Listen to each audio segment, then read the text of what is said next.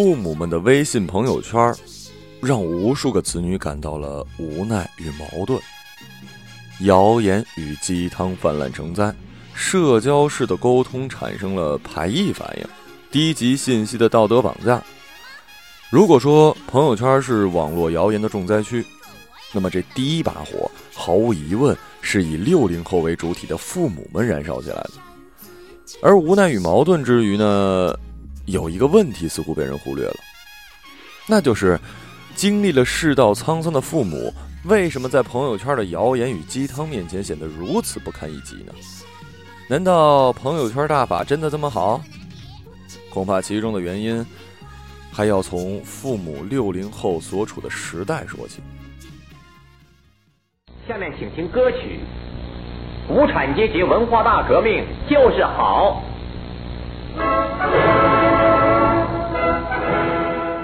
二十世纪下半叶，中国处于一风起云涌的时代。一九六六年到一九七六年的文化大革命，用了整整一个年代，对文化进行着疯狂的攻伐与扭曲，不仅仅导致了中国文化遗产的流失，同时也带来了一代人的思考能力流失。一九九七年冬恢复高考，一九七八年冬改革开放，庞大的共和国这才在经济和文化上重新步入了一个相对正常的建设历程。有中国特色的社会主义一词迅速占领各种报纸头条，中国这艘巨轮开始转型是历史的必然。然而，这也意味着相当一部分的转型责任要分摊到普通公民的肩膀上。一九八六年，辽宁的一对年轻工人夫妻成了新中国第一批的下岗工人，背着行囊与生活的重担，消失在了人海之中，重新寻找起未来的路。这对夫妻，男的叫张希勇，后来成了赵本山的第六十六位徒弟，在《乡村爱情变奏曲》中女扮男装的饰演花姐一角。而当他告别了统治中国几十年的铁饭碗时，距号称中国互联网元年的一九九七年还有整整一个年代呢。这是一个什么样的年代？乌镇诗人木心曾写过一句脍炙人口的短诗：“记得早些年少时，大家诚诚恳恳，说一句是一句。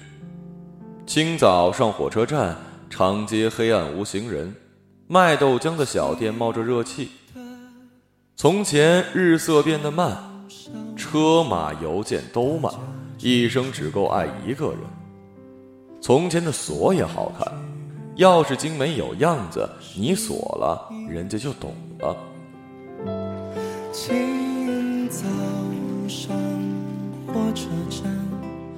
当代人以为这样的时代早已远得如同传说了，然而互联网对中国传统的渗透与改造，在日光之下，其实是一件新事儿。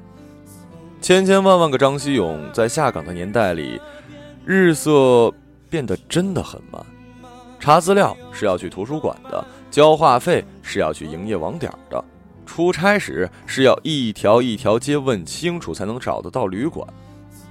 而对于更多已经习惯于计划经济时代，又缺乏足够技能的下岗工人来说，勤勤苦苦已过半生，今夜重又走进风雨。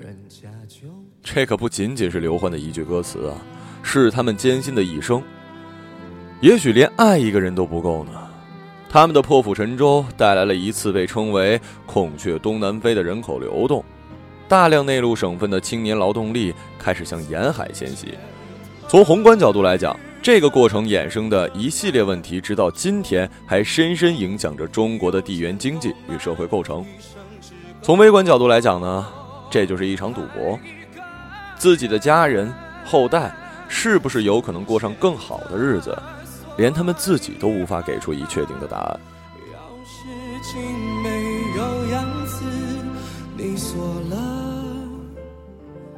那时候中国的通信还不发达，一九八七年才步入大陆市场的大哥大，远远飞不到寻常百姓家的程度。然而，在背负着整个时代的重担情况下，很容易想象那些艰辛的青年与中年人是不是会如他们的后代一样，有精力与心情将时间花在社交网站上。那个时候的社交几乎都发生在现实生活中，因为没有搜索引擎的遮掩，装逼需要更多货真价实的知识与阅历。同时，那个时候的人还比较淳朴，表达对别人的仰慕之情并不丢脸。这是这样的一个时代，立足于现实社交的成员，其生活重心基本停留在创造财富的过程中，除非别有用心。并不会有太多的人去制造伪科学、伪知识的信息源。同时，社会成员对于非功利、非知识性的需求量也不高。这一切，直到社会初步转型成功、互联网时代的到来，才得到改变。然而，时代的进步终究是不可阻挡的。在历史教科书上，与1997年相关最紧密的，无非是香港回归。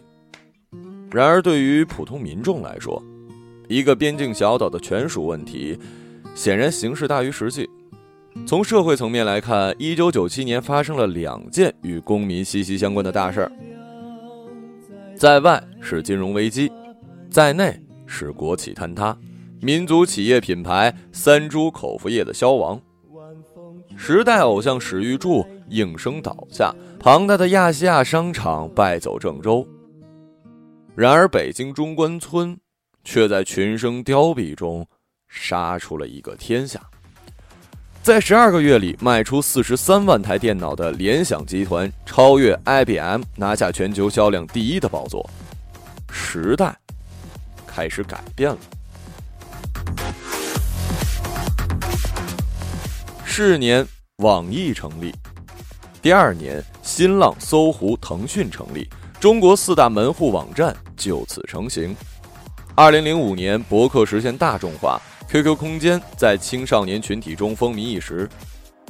这一年，张希勇夫妇成了资深的独立艺人，生活也没有初下岗时那么艰苦了，但离成功还有一段路程要走呢。而这一年，网络伪科学和流行语还远远称不上流行。八零后的他们，也许偶尔说出几个类似。八八六，酱紫的词汇，但父母显然还需要通过补课才能看得懂网络对话。二零零九年，具有里程碑意义的新浪微博横空出世，迅速占领了已经习惯互联网时代的中青年生活。这一年，最早的六零后已经年近半百，对电脑的操作并不是他们的强项，而智能手机还需要等一两年才真正的流行起来呢。把六零后集体带入互联网的任务，最终没有被新浪微博所完成。二零一零年，iPhone 四 S 开始风行，其后随着大陆接机诺基亚的落寞，安卓多西发展，智能手机时代来临了。二零一一年，微信诞生，以迅雷不及掩耳盗铃之势继承并发扬了 QQ 的衣钵。二零一二年。微信朋友圈又接过了与六零后失之交臂的新浪微博的接力棒，高度整合了大陆的现实社会与互联网社会，一个全民互联网的时代正式开启。而随着六零后为主体的父母进入了朋友圈，鸡汤、谣言开始大行其道，类似于不可不知的十大陷阱，百分之九十九的人都上当了。为了家人的健康之转，吃类的句式开始大行其道。朋友圈中一个让人矛盾的话题浮出了水面。马东、蔡康永联袂主持的《奇葩说》有一期专门针对这个话题进行了辩论。然而，通过近十几年的历史梳理，可以发现问题至少不仅仅是一个父母子女之间的交流问题，它的背景可能会很复杂，它的外延可能很广阔。它不是一个屏蔽或者不屏蔽就能解决的问题，它需要几代人，呃，尤其是占据着社会话语权的八零后、九零后甚至零零后，更加深入的思考、探讨、相互理解。它是一整个社会的问题。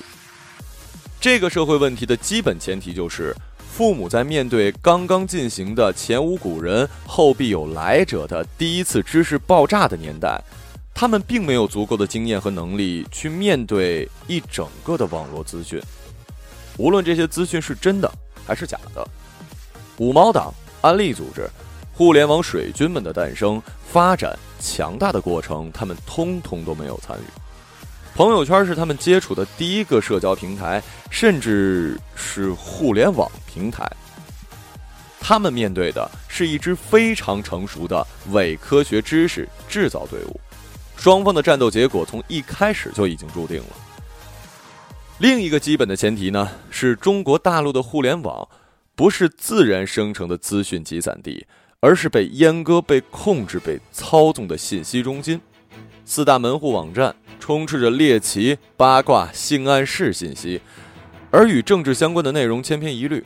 基本只是新闻联播的细化与拓展，整个互联网并没有，也不可能给一个初次体验网络的集体以正确的导向，同时又通过防火墙维护了区域网络资讯的超强稳定。这样的环境在某一层面上给伪科学和伪知识注入了强大的生命力。这两个前提所导致的结果就是，父母看什么，其实由不得他们自己。他们一生中最善于学习的那一段时光，正好与文化大革命相重合；他们人生中最年富力强的一段时光，正好与中国转型的时代重合。而他们刚刚有能力进入互联网的时候，一道巨大的防火墙早已悄然建成。他们没有能力排除抗日神剧而去看美剧，正如同孩子不可能不去看《喜羊羊灰太狼》而去看《南方公园》或者《进击的巨人》。他们无法区分吃大蒜到底是致癌呢还是抗癌呢？正如三代人辩论都没有解决的中医中药问题，他们更不可能用自己的思想去评价这个大法是好啊，还是那个主义好啊。因为早就有人为他们梳理好了一切的观点脉络，但是，他们当中也有许多的人还是努力着让自己的孩子出国，让他们用自己的眼睛看到一个更广阔的世界。这种爱，远比给孩子提供更好的衣食住行还要伟大。这却是另一个层面的问题了。然而，回归到朋友圈啊。可能发现这个社会问题，除了以父母经历的那个不可复制的特殊年代为前提，还有一个生理现象，那就是父母老了。父母老了，在社会层面与家庭层面上来看，他们的话语权渐渐的消退了。他们不那么在意这个社会的运行规律与真理了。那堵墙，纵然未曾耸立。他们也必然会远行了。然而，历史总在循环，不同的社会表面背后是相似的杀戮与欺骗。他们已经没有分辨的力气与勇气了。父母老了，他们经历了感性的青春，熬过了悲壮的中年，现在终于又性感的像个孩子了。那些鸡汤，如果有那么一句足以打动心灵。那些谣言，如果有那么一个情节足以让他们担心家人；那些伪科学知识，如果有那么一点可以帮助自己的孩子，他们就毫不犹豫的转发了。父母老了，他们越来越难以融入孩子们的生活了。如果说朋友圈是他们接触互联网的阵地，那孩子即使不是这个阵地的中心，也是不可或缺的。他们转发伪科学、伪知识的目的，在于其感性的善意与非理性的分析。转发不是为了真理，而是为了一种诉求、一种思念、一个交流方式。这个问题再过一代人，希望不会再出现了。也许世界会变得更好。也许那个时代，经济的发展能提供充分的社会保障体系，让每一位老人都有能力去充实退休后的生活，而不是将手机作为仅有的消遣手段。也许那个时代，公民日渐富裕的生活会让家庭成员之间有着更为丰裕的时间相互交流，彼此不需要通过这种间接而无力的方式表达关心与担忧。也许那个时代，社会的平等。会减少，曾经盛行的暴力之气，让那些道德绑架与极端言论再也没有市场，不会因为节日或者事件来临而一次次拉低整个民族的素质。也许那个时代，制度的设计会让每一位老人可以自由地用自己的双眼，去看一个没有围墙的社会，用自己的智慧去甄别真相。问题来了，该不该屏蔽父母的朋友圈呢？答案是，一个更好的时代总会降临的。